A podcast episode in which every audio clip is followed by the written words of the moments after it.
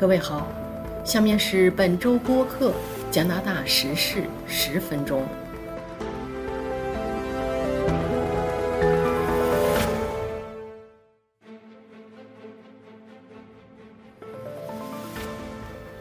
联邦政府首次启用紧急状态法来应对抗疫。安大略省将于三月一日，魁北克省三月十四日停用疫苗护照。加拿大通胀率升至百分之五点一。加拿大在北京冬奥会的获奖牌数目前排名第三。移民故事：华人刘月，我的经历有点残酷。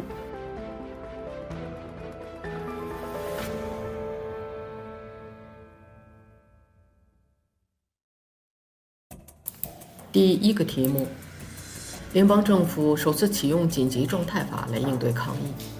加拿大总理贾斯汀·特鲁多宣布启动紧急状态法，以结束封锁了渥太华市中心和全国一些过境点的抗议活动。二月十四日下午，特鲁多在新闻发布会上表示：“现在很明显，执法部门有效执法的能力面临着严重挑战。”他表示。这是在加拿大历史上首次启用紧急状态法，赋予联邦政府额外的权利来处理持续的封锁和针对疫情限制的抗议活动。他说：“紧急状态法可以为警察提供更多工具，使警方可以在公共集会构成非法的危险活动，例如封堵和占领的地方，恢复秩序，并保护关键区域，例如过境点和机场。”他说：“这是为了保证加拿大人的安全，保护人们的工作，并恢复人们对我们系统的信心。”加拿大反对党新民主党表示支持政府的这一决定，另一个反对党魁北克党团则表示持怀疑态度。第二个题目：安大略省三月一日起，魁北克省三月十四日起停用疫苗护照。从三月一日开始，安大略省将取消疫苗护照措施。安省还宣布，将重开计划第二阶段的时间提前。安大略省省长道格福特本周一宣布了这一消息。他说，由于公共卫生指标在持续改善，对餐厅、酒吧、电影院和健身房的人数限制在本周四取消，而不是等到下周一。他还宣布。从三月一日开始，安大略省将不再需要使用疫苗护照。不过，安省仍将继续维持强制口罩措施。加拿大广播公司报道说，安大略省十二岁以上的人中，百分之九十二已经至少接种了两剂疫苗。与此同时，魁北克省也宣布，从二月十六日开始，逐步取消魁省的疫苗护照规定。到三月十四日，魁北克省将全面停止使用疫苗护照。第三个题目：加拿大通胀率升至百分之五点一，这是自一九九一年以来的最高水平。加拿大统计局星期三，也就是二月十六日报告说，如果剔除食品、能源等价格比较容易波动的项目，生活成本的涨幅为百分之四点三。但是，即使这个往下调了的数字，也是一九九九年以来的最高值。食品的价格在继续快速上涨，从二零二一年一月到今年一月，在商店购买的食品价格上涨了百分之六点五，这是自二零零九年以来最快的增幅。食品并不是唯一涨价的东西，过去一年中，住房成本上涨了百分之六点二。是自1990年以来最快的增长速度，能源也变得越来越贵。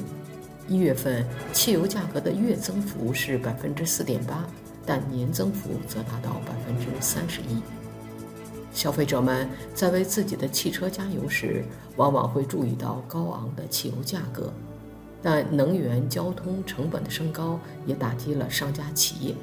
商家企业只能把成本的升高部分转嫁给消费者。第四个题目：加拿大在北京冬奥会上的奖牌数目前升至第三。北京2022冬奥会已经接近尾声，在北京冬奥会上，截止到二月十八日，加拿大已经获得二十四枚奖牌，获奖牌总数排名第三，包括四枚金牌、七枚银牌和十三枚铜牌。星期五，二月十八日，速滑运动员洛朗·迪布勒伊为加拿大争得了在二零二二年北京冬奥会上的第二十四枚奖牌，在速度滑冰男子一千米比赛中获得银牌。这位二十九岁的选手来自魁北克省。上周六，他在男子五百米速滑比赛中仅以零点三秒之差与奖牌擦肩而过。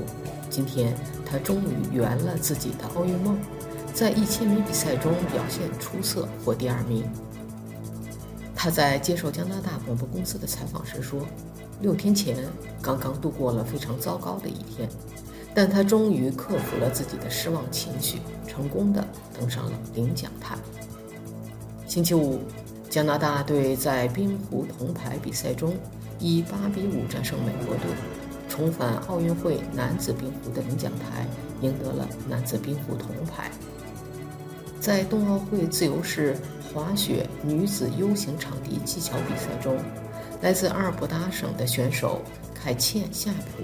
为加拿大赢得一枚银牌，来自安大略省的雷切尔·卡克为加拿大获得一枚铜牌。第五个题目：移民故事。刘月，我的经历有点残酷，不是人们所说的成功故事。过去两年的疫情，给所有华裔移民的生活带来了冲击，尤其是对原本经营有小生意、小餐馆的人。来自武汉的刘月和太太在2005年移民魁北克省，2011年开始经营自己的餐馆。两年前，新冠疫情爆发，他不得不关闭了餐馆。在接受加广访问的时候，他说：“我觉得有点惭愧，可能不是个励志的故事，其实是个残酷的，也可能没有那么夸张，就是比较平常的故事。”他说。从移民加拿大开始，他就觉得自己应该做些什么。有一天，他们听说蒙特利尔市中心的标志性建筑大厦里有一家店在出售，结果他们在那里意外地发现了一间小餐馆，找人接手。店面不大，但布置得很有情调，很精致，而且转手费比杂货店要便宜。当时他还考虑到。如果希望能多陪陪孩子，这间店更好，因为只做午餐，主要客户是写字楼里的员工，这样他也不用每天太早的起床。就这样，他跟着老板娘学习，大约两三个月后，觉得自己可以胜任了，才正式买下了餐馆。接下来的两年，小餐馆开得顺风顺水，盈利也不错。他对此进行了分析。首先得益于那段时间，移动办公、在家办公还没开始，这可能是市中心经营者最后的黄金时光了。再有就是他们夫妻同心，聘请的一位日本女孩也非常的勤劳靠谱，有一个好员工。随着第一间餐馆的成功，他又决定再开一家餐厅，做晚餐的正规餐馆。为此花了一年的时间。也学习大一点的餐馆如何经营。二零一四年，他在市中心开了第二间餐馆，同样是做泰国餐。他苦笑说：“这就成了噩梦的开始，经营的相当困难，主要是自己也犯了一些错误。”二零二零年三月中，整个加拿大进入封闭，他的两家餐馆也不得不关闭。他说：“我的感觉竟然像是松了一口气，如释重负。”可能因为多少可以把观念归罪于疫情。回看移民这几年，他觉得遗憾的是自己没有在刚刚移民的时候好好学习法语。现在他觉得这样做很短视。在加拿大，实际上把语言学好最终是有益的。时间飞快而过，他已经移民十七年了。他始终认为自己更适合在海外生活。最让他开心的是。三个孩子都在健康成长，他很享受开车送他们上学的时间，孩子也愿意与他分享。